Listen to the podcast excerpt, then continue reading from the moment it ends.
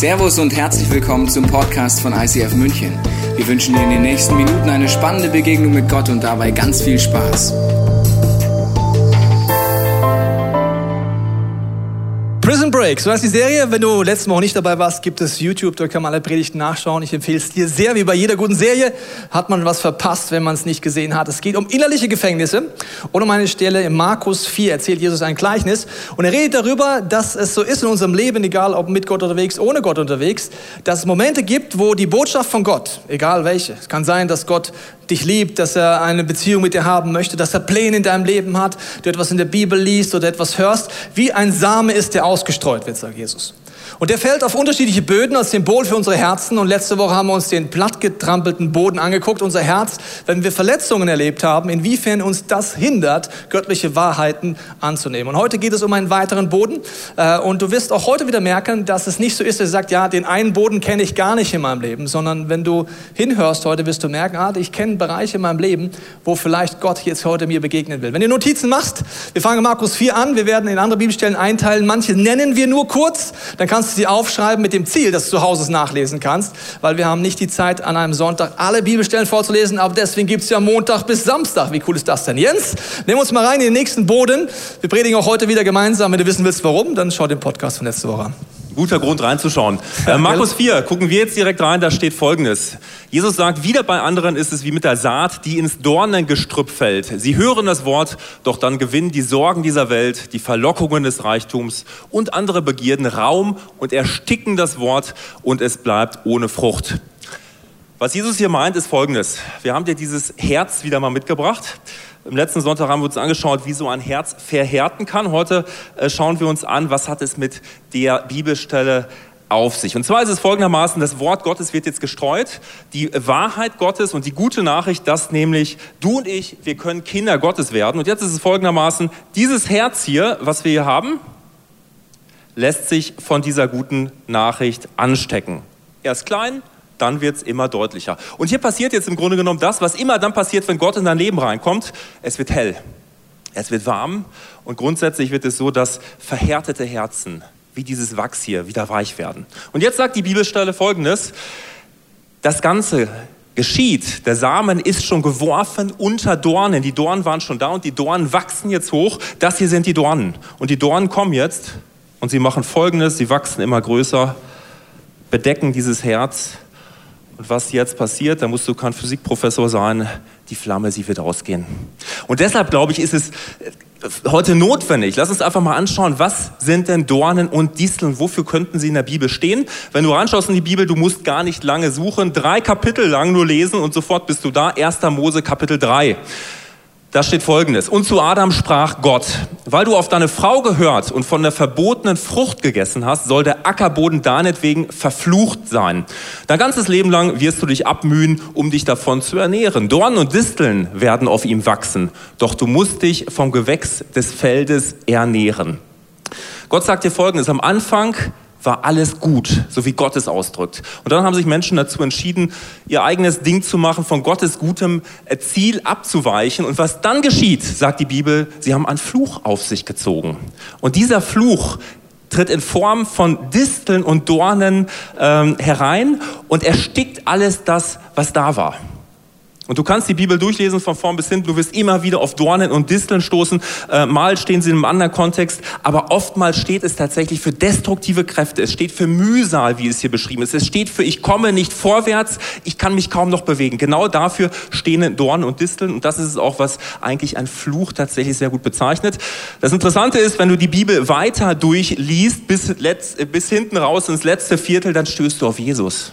Was hatte eigentlich Jesus? Auf dem Kopf, als er gekreuzigt wurde. Eine Krone aus Dornen hat man ihm aufgesetzt. Für mich persönlich das Zeichen schlechthin, dass Jesus für deine äh, Flüche auch am Kreuz gestorben ist und dass deine ganze Mühsal, überall wo du sagst, es geht nicht weiter, es fühlt sich hart an, dafür ist er ans Kreuz gegangen. Wir dürfen es annehmen und wir haben die Wahl. Wir haben die Wahl und meine Theorie ist eigentlich immer sehr simpel. Wenn äh, am Kreuz etwas passiert, ist es nicht per Zufall, nicht weil Menschen es gemacht haben, gedacht haben, ich nehme eine Dornenkrone, war nichts anderes zur Hand, also batschen wir das da oben drauf. Nein, ich glaube, dass Gott bewusst etwas macht. Wir haben vor ein paar Wochen über Inri geredet, das steht über dem Kreuz. Und ich glaube, dass besonders die Dinge sichtbar am Kreuz sind, wo Gott der Meinung war, dass wir sie verpassen und nicht annehmen am Kreuz. Zum Beispiel die Dornenkrone. Es ist sehr wahrscheinlich, wenn du das Thema Fluch hörst, dass egal wie du jetzt heute hier bist, dass etwas in dir auslöst. Die einen denken sich sofort so ein Schwachsinn, ja, Flüche gibt es sowieso nicht mehr. Die nächsten denken sich, was ist denn das Schräges? Ja, ich lade dich ein, die Predigt bis zum Ende zu, zuzuhören und nicht jetzt schon dir eine Meinung zu bilden, sonst war es umsonst, dass du gekommen bist. ist tief, gell? Ja, also, dass wir uns das gemeinsam mal angucken, das Thema Fluch und Segen. Und der äh, Jens hat gesagt, wir können wählen. Gott hat dich geschaffen mit der Fähigkeit zu wählen. Er hat uns geschaffen, bereits im Paradies heißt das, er schafft den einen Baum, wo wir uns für Gott entscheiden können und den anderen Baum, wo wir uns gegen Gott entscheiden können. Gott schafft dich mit der Freiheit, für und gegen Gott dich zu entscheiden. Das zieht sich durch die ganze Bibel durch.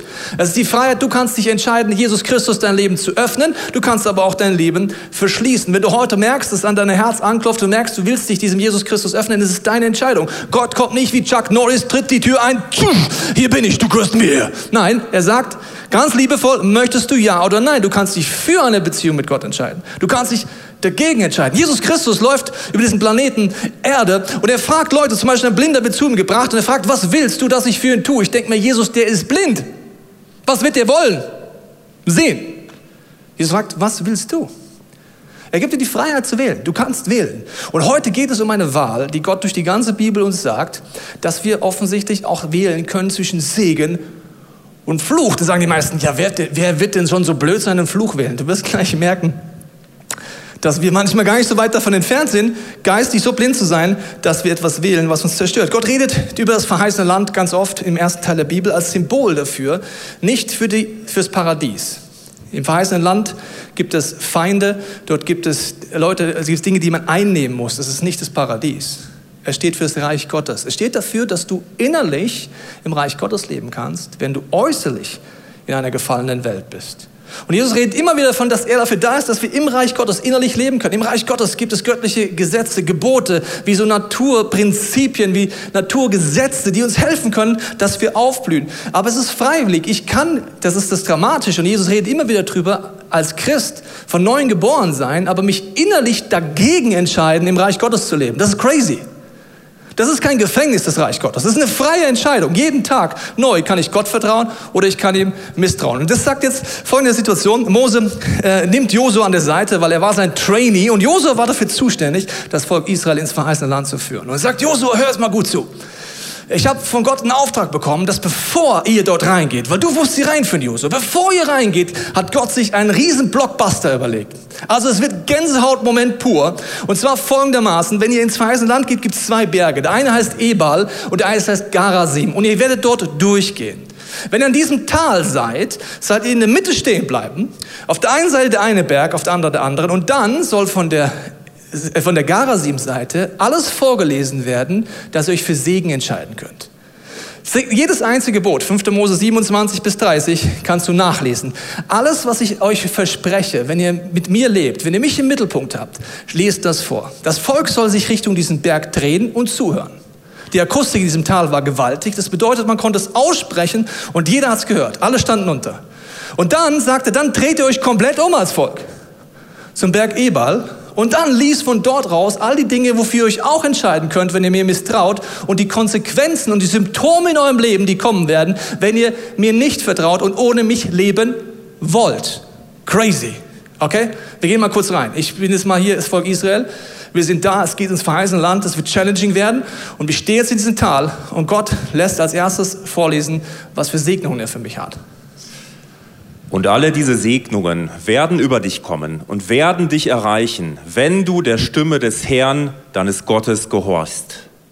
Gesegnet wirst du sein mit Begeisterung, mit Überfluss, mit Gesundheit, mit Siegen, mit Fruchtbarkeit in allen Bereichen. Gesegnet wirst du sein mit Gottes Gunst. Wow. Denken die meisten wahrscheinlich, hört sich gut an. Will ich. Jetzt kommt der Deal. Gott sagt nicht, ich entscheide das für dich. Automatisch, egal ob du es willst oder nicht, ich werde dir einfach damit zuschütten. Nein, er sagt, du kannst es wählen. Wenn du mir vertraust, wenn du mich in deinem Herzen hast, wenn du mich zum Mittelpunkt machst, wird das passieren. Und jetzt, alle drehen sich um in die andere Richtung. Und jetzt wird es genauso klar. Es wird aber geschehen, wenn du der Stimme des Herrn, deines Gottes, nicht gehorchst, sodass du nicht darauf achtest, all seine Gebote und seine Ordnungen zu tun, die ich dir heute gebiete, dann werden all diese Flüche über dich kommen und dich erreichen. Verflucht wirst du sein und unfruchtbar in vielen Bereichen. Du wirst zu Unfällen neigen und unter Selbstmorden und vorzeitigen Todesfällen in deiner Familie leiden. Du wirst unter dem Zerbruch deiner Familie leiden und unter finanzieller Not. Du wirst geistig sowie gefühlsmäßig zusammenbrechen. Verflucht wirst du sein und unter ständigen Krankheiten leiden. Und diese Flüche werden Zeichen und Wunder sein an dir und an deinen Nachkommen immer da. Da werden die meisten sagen, also das hätte ich jetzt nicht so gerne in meinem Leben, oder? So, jetzt, je nach Gottes Bild, stehst du jetzt hier in diesem Tal und denkst dir, Gott ist böse, Gott ist aggressiv. Nee, was ist Gott? Er liebt dich über alles, er gibt dir den freien Willen und sagt, in die eine Richtung gehen bedeutet das, in die andere Richtung, it's up to you, bedeutet das. Ich sag's dir sogar schon vorher.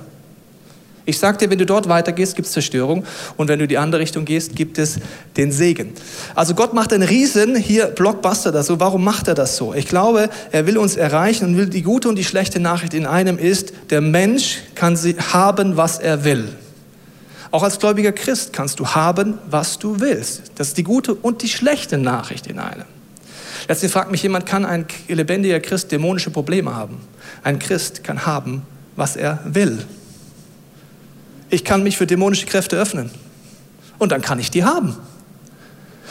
Kann ein lebendiger Christ unter Flüchen leiden? Ein Christ kann haben, was er will. Ich mache dir Beispiele. Jesus stirbt am Kreuz und er hat alles auf sich genommen. Zum Beispiel stirbt er dafür, dass er nicht nur Fluch und Segen, das schauen wir uns gleich an, wir schauen uns mal an, er stirbt dafür, dass egal wo du Zielverfehlungen in deinem Leben hast, Sünde, äh, Vergebung ist. Das, dafür ist Jesus für dich unter anderem am Kreuz gestorben.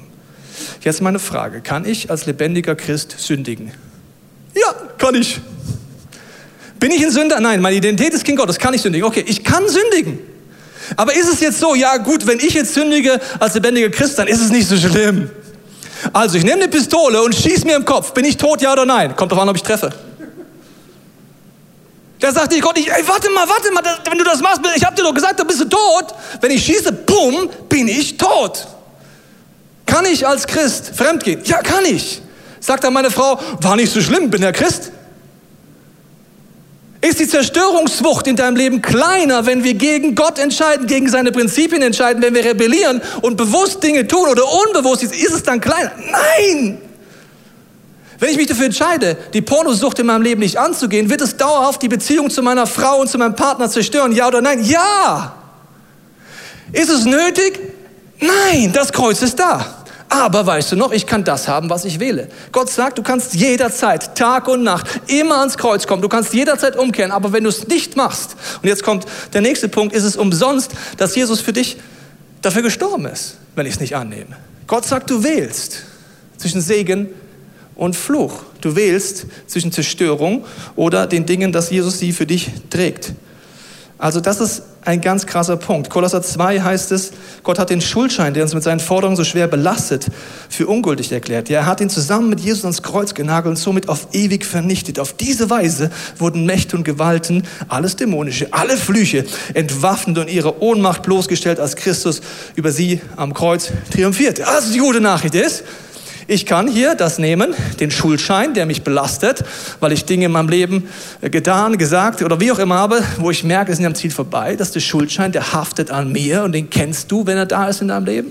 Ich kann jederzeit ihn ans Kreuz nageln und dann bleibt er dort. Und wie, was passiert dadurch? Die Mächte der Finsternis sind entwaffnet. Jetzt kommt der crazy Moment von deinem freien Willen. Ich kann jetzt Folgendes tun.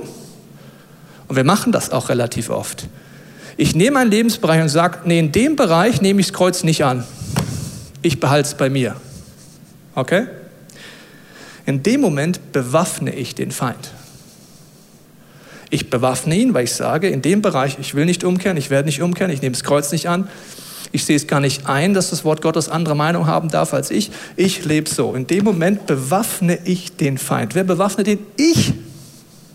Ich wähle es. Und wir gläubigen Christen, ich sag's mal, wenn du kein Christ bist, wir haben echt gute Nerven. Wir machen das immer wieder, erleben dann die Zerstörungsflucht, Wucht, unter anderem von Flüchen und beschweren uns dann bei Gott. Wir haben echt gute Nerven. Gott sagt, du wählst, du kannst wählen, jederzeit. Es ist gar nicht kompliziert. Aber das wird Gott dir nicht an, abnehmen. Ich kann es wählen. Jesus ist dafür gestorben. Manchmal ist theologisch vielleicht für dich kompliziert, das ist nicht kompliziert. Jesus hat alles am Kreuz für dich gestorben, getragen. Alles. Hat jede Form von Sünde getragen. Du kannst sie jederzeit eintauschen. Das ist eine Grundsatzentscheidung, jeden Tag neu. Er hat jede Krankheit getragen in deinem Leben, körperlich, seelisch, geistlich. Er hat überall, wo du Ablehnung erlebst, sie für dich getragen, dass du Annahme erlebst. Er hat jede Form von Scham in deinem Leben getragen, damit du wieder die Ehre eines Kindes Gottes erleben kannst. Und er hat auch jeglichen Fluch getragen. Noch viel mehr, da habe ich die Zeit nicht dafür, gibt es viel mehr Bibelstellen, was Jesus am Kreuz getan hat. Aber Gott überlässt es uns, ob wir es annehmen oder nicht. Was ist dann ein Fluch? Ein Fluch ist die Konsequenz, wenn ich dauerhaft nicht umkehren will. Zerstört es nicht nur mich, sondern Menschen um mich herum. Wenn du Kinder hast, zerstört es nicht nur dich, es stört auch deine Kinder und die Kindeskinder und die Kindeskinder davon wieder. Das kannst du in deiner Familie angucken. Egal, ob das jetzt mir glaubst oder nicht. Du kannst einfach Zerstörungslinien angucken, die sich durchziehen und sich wiederholen.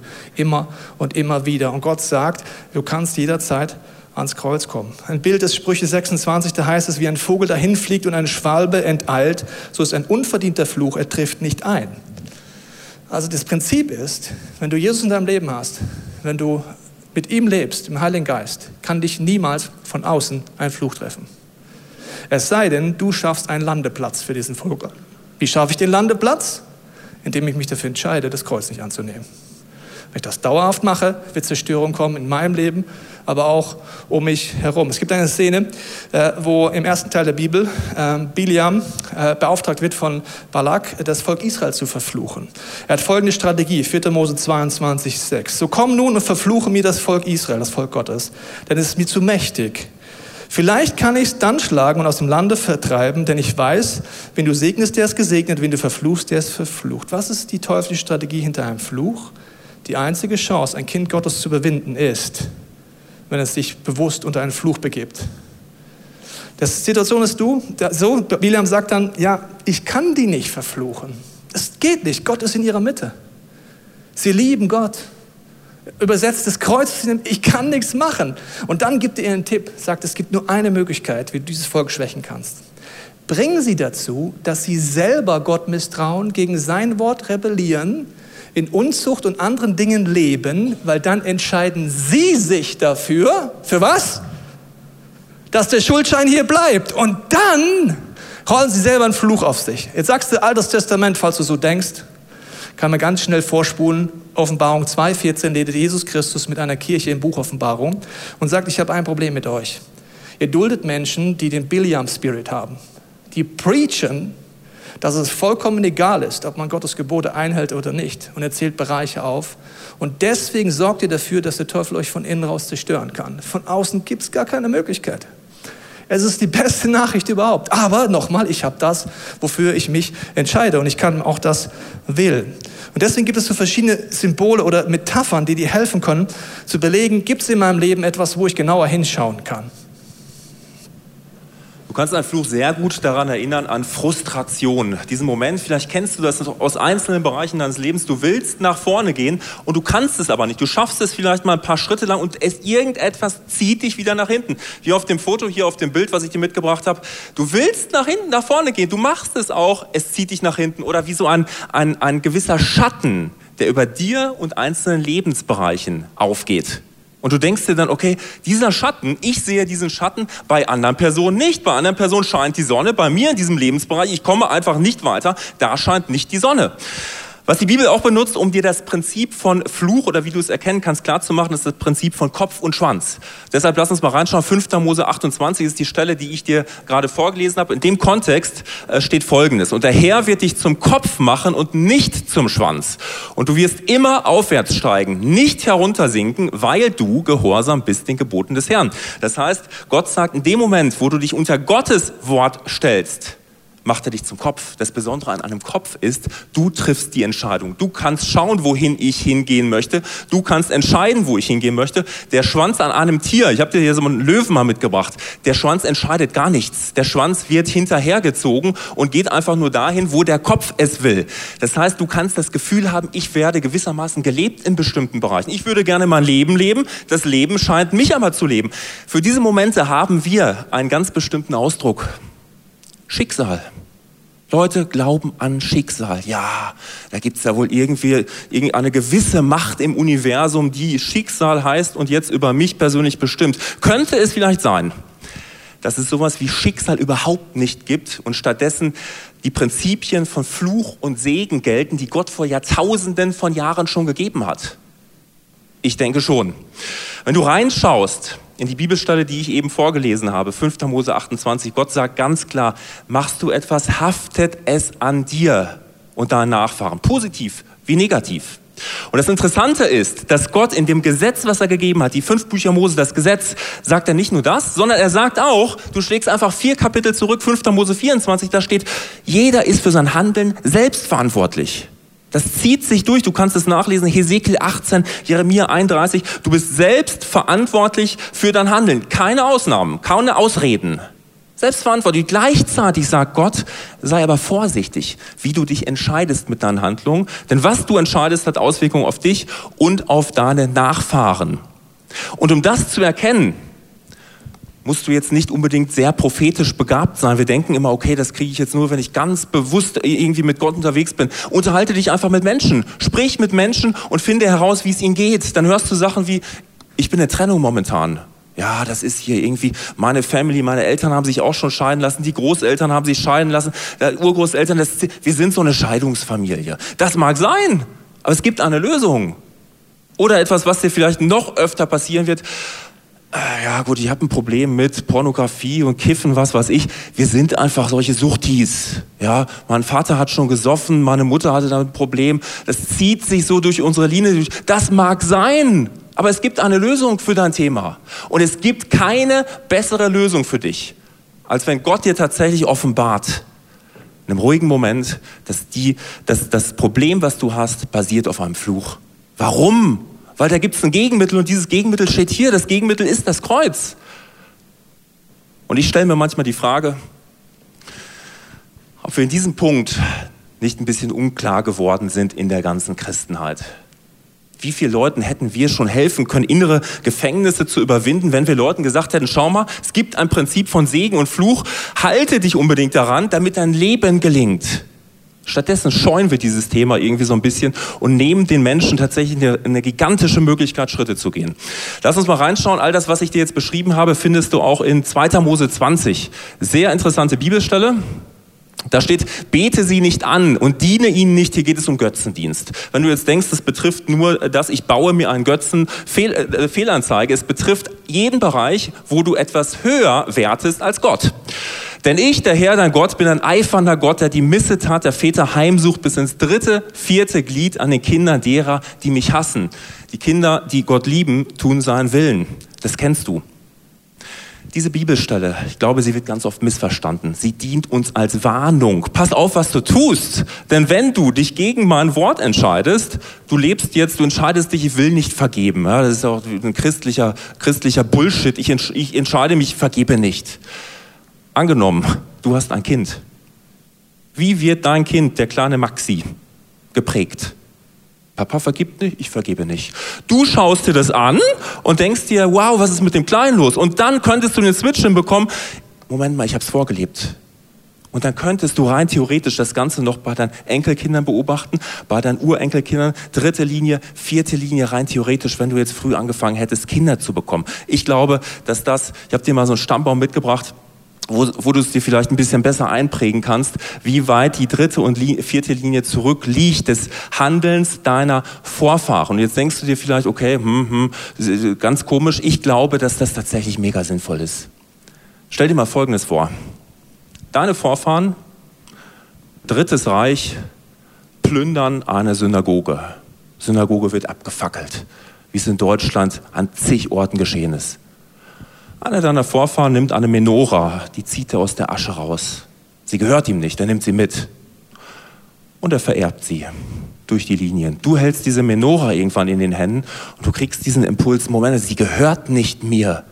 Sie wurde aus, aus einer schrecklichen Tat herausgezogen. Was wäre dann deine Verantwortung? Die Verantwortung wäre, ich erkenne es, ich gehe zu den entsprechenden Menschen in dem Fall und äh, bekenne es, was da vorgefallen ist, und ich gebe es zurück. Im sichtbaren Bereich sagst du dir sofort, ja, ist doch völlig klar, wir haben geistlich, wir haben eine Verantwortung zu tragen. Im unsichtbaren Bereich sagen wir, okay, es ist doch alles alter Käse, der da irgendwie gelaufen ist. Es geht darum, geistlich Verantwortung zu übernehmen und eine Frau, die das in unserer Kirche in einem ähnlichen Fall gemacht hat, ist die Nele. Nele, nimm uns da mal mit rein. Ähm, ist ein ganz anderer Fall, aber trotzdem sehr spannend. Danke, Jens. Ich habe genau das erlebt. Ich habe gemerkt, wie ich angefangen habe zu denken, ah, vielleicht brauche ich Familie gar nicht. Ich mache einfach mein eigenes Ding, ich mache Business und dann passt das schon. Ich komme echt gut alleine zurecht. Und es ist so stark geworden, dass es mir eine riesige Angst gemacht hat, Familie überhaupt zu leben und dass es mich wie gelähmt hat bis zu dem Punkt, an dem ich geglaubt habe, Familie funktioniert überhaupt nicht und ich will das nicht. Und mich hat es so beschäftigt, dass ich mir gedacht habe, Gott, das kannst doch auch nicht sein. Du schaffst Familie, du liebst Familie, wie kann ich mich so dagegen wehren?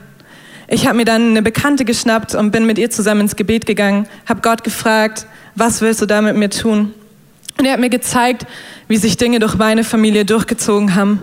Sachen wie Süchte, Okkultismus, Depression, Selbstmord, starke Zerstörung. Und es war schon krass zu sehen, wie all diese Sachen mich so eingenommen haben, dass ich selbst keine Familie mehr wollte. Aber das Gute ist, Gott ist da nicht stehen geblieben, sondern er hat mir die Wahl gegeben, hey Nele, wenn du willst, kannst du dich von den Sachen trennen. Und ich habe dann bewusst im Gebet die Entscheidung getroffen, dass das kein Teil mehr von mir ist. Ich habe ausgesprochen, dass es mich nicht mehr einnimmt und dass ich frei davon bin. Und das Coole war, dass Gott mir danach Zusprüche gemacht hat, dass er mir wie kleine Geschenke gemacht hat, indem er gesagt hat, Nele, Du wirst später mal mit deiner Familie ein Vorbild sein für andere und vielleicht sogar für deine Familie. Also freu dich drauf. Und ich muss sagen, mittlerweile freue ich mich da echt drauf. Das, was so schön ist, das, was so schön ist, ist, dass Nele eine ganz natürliche Art hat, damit umzugehen. Sie läuft jetzt überhaupt nicht rum und sagt, okay, steckt da irgendwas noch an mir dran, heftet an mir dran. Überhaupt nicht. Was Nele macht, ist, sie geht bei einem konkreten Thema, was sie spürt bei sich. Sie geht zu Gott in aller Demut und sagt, Gott, du darfst mir alles zeigen. Und dazu lade ich dich ein, mach es einfach wie Nele. Lass es dir zeigen in deinem Leben, wo Punkte sind, wo du immer wieder drüber stolperst. Gott, was ist deine Perspektive darauf? Und das andere, was mich tatsächlich freut an der Geschichte von Nele, ist, dass sich jetzt eine Segenslinie durchziehen wird. Das ist Gottes Zusage, eine Segenslinie. Ich muss unweigerlich an eine, äh, eine Story denken aus der Bibel. Es geht um Korach. Korach war jemand, der an der Stiftshütte war. Er hat da gedient, er war für den Aufbau zuständig, für den Abbau war er zuständig. Irgendwann hat er gesagt, Mose, ist so hoch angesiedelt und er hat auch noch einen obersten, einen hohen Priester. Ich will das auch machen. Warum stellt ihr euch so hoch hin? Er hat rebelliert in seinem Herzen und er hat viele Menschen mit sich gezogen. Und dann hat Gott Folgendes gemacht. Er hat gesagt, okay, das ganze Volk sammelt sich. Lieber Korach, du stellst dich auf die Seite und alle, die zu Korach gehören wollen und rebellieren gegen Gott, ihr stellt euch auf diese Seite. Dann hat Gott gesagt, ich spreche ein Urteil. Die Erde ist aufgerissen und Korach mit seiner ganzen Meute ist da reingefallen. Das Beeindruckende, du kannst es nachlesen, 4. Mose 16. Schaust du zehn Kapitel weiter, 4. Mose 26, liest du plötzlich, dass die Söhne von Korach nicht da reingefallen sind. Warum nicht? Weil sie gesagt haben, ich stelle mich da nicht zu, sondern ich stelle mich ganz bewusst hierhin, ich stelle mich nicht zu dieser Rebellion. Die Söhne von Korah, ich weiß nicht, ob du sie kennst, das sind Leute, die Jahrtausende über die Christen gesegnet haben. Du wurdest gesegnet von den, durch die Söhne Korachs. Psalm 42, äh 44, 45, 46, 47, zehn Psalmen haben sie geschrieben. Du und ich wurden gesegnet durch sie. Eine gigantische Segenslinie, die entstanden ist, weil einige Männer gesagt haben, okay, da stelle ich mich nicht dazu, ich ziehe einen Strich. Die gute Nachricht ist, dass Gott dich wählen lässt. Wir waren in der Szene mit dem Berg Garasim, weißt du noch? Von der Seite wird das Segen gelesen. Und der Berg Ebal, von der Seite werden die Konsequenzen vorgelesen, wenn wir uns gegen Gott entscheiden. Und Mose sagt doch zu Josua, bevor du es machst, kannst du nachlesen in Josua 8, geh auf die Seite, bevor es vollkommt, auf den Berg Ebal, weißt du noch, wo die Flüche ausgesprochen werden, und dort mach ein Altar. Mal, mal ihn weiß an, dass man ihn von weit sehen kann. Schreib alle Gebote rein und mach dort Opfer. Das ist ein Bild für das Kreuz. Immer im ersten Teil der Bibel ist Bild fürs Kreuz. Auf welcher Seite steht das Kreuz? Es leuchtet ganz hell und ganz weiß auf der Seite des Fluches. Jesus hat alles vorbereitet für dich, alles. Wenn wir aufhören zu rebellieren, ist der Weg simpel. Du kannst die Bibel aufschlagen, 5. Mose 27 bis 30. Du kannst sagen, Heiliger Geist, hier bin ich. Wenn es Zerstörungswucht in meinem Leben gibt oder in meiner Familie, dann zeig es mir. Es ist gar nicht kompliziert, es ist nicht schwierig, es ist ganz einfach. Dann gib dir das Bild mit den vier Generationen. Es ist ja nicht so, dass Zerstörung vier Generationen geht, dann hört es auf. Wenn ich rebelliere gegen Gott und mein Sohn und mein Enkel, dann geht es immer wieder von neu los. Ist ja logisch, oder? Das hört nicht nach vier Generationen aus, weil jeder entscheidet für sich. Aber vier Generationen, der Jens hat gesagt, ich brauche keine Ahnenforschung, ist gar nicht kompliziert. Plus, minus, zwei Generationen vor mir und nach mir kann ich überblicken. Und wenn du alt wirst, hast du vier Generationen Zeit, umzukehren für dich und für alle, die du dort siehst. Warum? Ich schaue in den Spiegel der Bibel, ich schaue in den Spiegel meiner Verwandtschaft und ich sehe die Zerstörung. Und das Einzige, was ich machen muss, ist ans Kreuz gehen. Mehr muss ich gar nicht machen. Es ist so simpel. Viele Leute haben Angst vor Flüchen, Angst vor Dämonen. Das ist die beste Nachricht. Einfach zum Kreuz gehen, festhalten. Jesus, hier bin bin ich. Ich danke dir, dass du am Kreuz gestorben bist. Ich danke dir, dass du die Dornenkrone siehst. Du siehst die Zerstörungswucht in meinem Leben. Du siehst die Entscheidung, die ich oder andere getroffen haben. Ich tausche es ein bei dir im Kreuz. Ich beende diesen Fluch. Ab meiner Generation ist anders. Und zack, bumm, bricht's durch. Und wir machen es nicht. Wir machen es nicht. Als ich hierher gefahren bin, habe ich geweint. Ich habe geweint über uns, über unser Land, über unsere Arroganz gegenüber dem Wort Gottes. Es ist so einfach. Symptome. Gott erklärt dir alles. Und deswegen lade ich dich ein, jetzt in allen Locations einen Moment der Stille zu nehmen. Wir fangen heute nur an. Du hast in einem Church Angebote wie Invisible und andere Seminare, wo man das tief machen kann. Aber wir fangen heute an, einfach sagen, Jesus, hier bin ich. Heiliger Geist, zeig mir einfach einen Impuls. Wo möchtest du mir heute begegnen? Wo darf ich für mich oder vielleicht sogar für meine Familie ans Kreuz gehen? Vater, ich danke, dass du in der Stille jetzt redest. Ich danke dir so sehr, dass auf dem Berg Ebal du das Kreuz aufgestellt hast. Es leuchtet hell. Und ich binde jetzt den Geist der Religiosität über dir, der Lüge und der Täuschung. Ich segne dich mit der Gegenwart des Heiligen Geistes. Ich segne dich mit der Perspektive, dass es eine gute Nachricht ist. Dass Gott so liebevoll ist, dass er dir einen freien Willen gibt. Dass du jederzeit ans Kreuz kommen kannst. Vielleicht merkst du jetzt, du bist noch nie zu Jesus gekommen. Dann ist jetzt gleich der Moment, wo du sagen kannst, Jesus, hier bin ich. Ich gebe dir mein Leben. Ich lasse diese Leuchtkraft in mein Leben. Wenn du mit Jesus unterwegs bist, kann er dir jetzt entweder zeigen, wo auf dem Berg Ebal in deinem Leben Zerstörungswucht gibt und in deiner Familie. Oder er wird dir neu zeigen, wie du dankbar bist für die Segnung in deinem Leben. Heiliger Geist, rede in der Stille zu.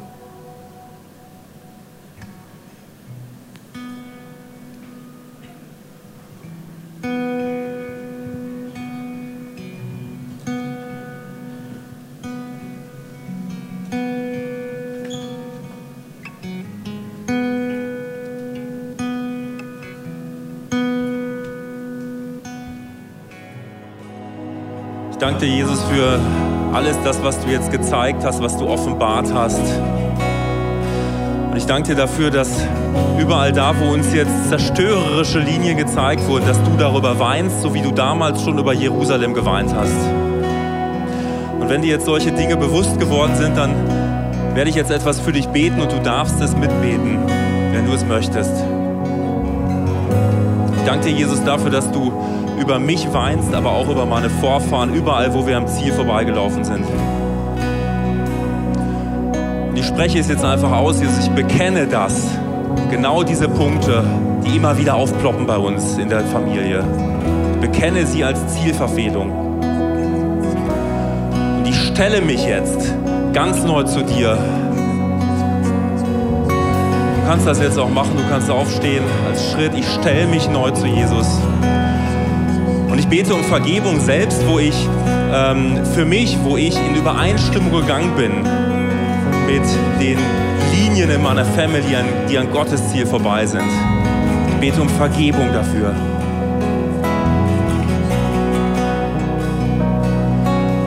Jetzt treffe ich eine bewusste Entscheidung, Jesus, und ich trete raus aus den negativen Auswirkungen meiner Vorfahren.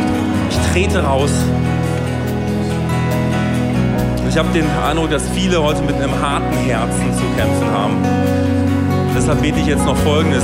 Jesu Namen, ich breche den Fluch des harten Herzens über dir und deinem Leben, über dir und deinen Nachkommen. Bei allem, bei allen, die das jetzt zulassen möchten, ich breche den Fluch des harten Herzens über dir.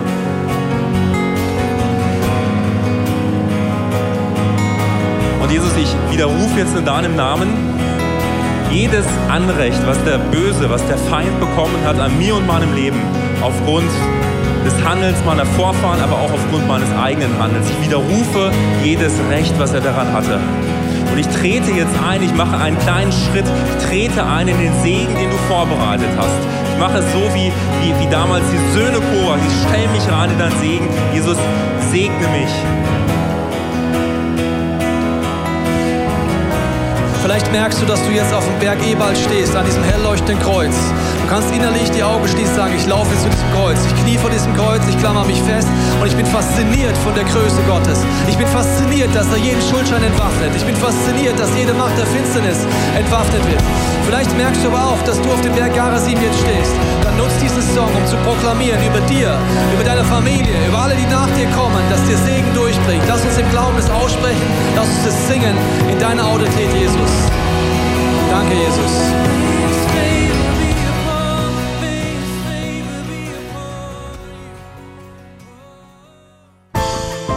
Wir hoffen, dass dir diese Predigt weitergeholfen hat. Wenn du Fragen hast, kannst du gerne an info at icf-moenchen.de mailen und weitere Informationen findest du auf unserer Homepage unter www.icf-moenchen.de.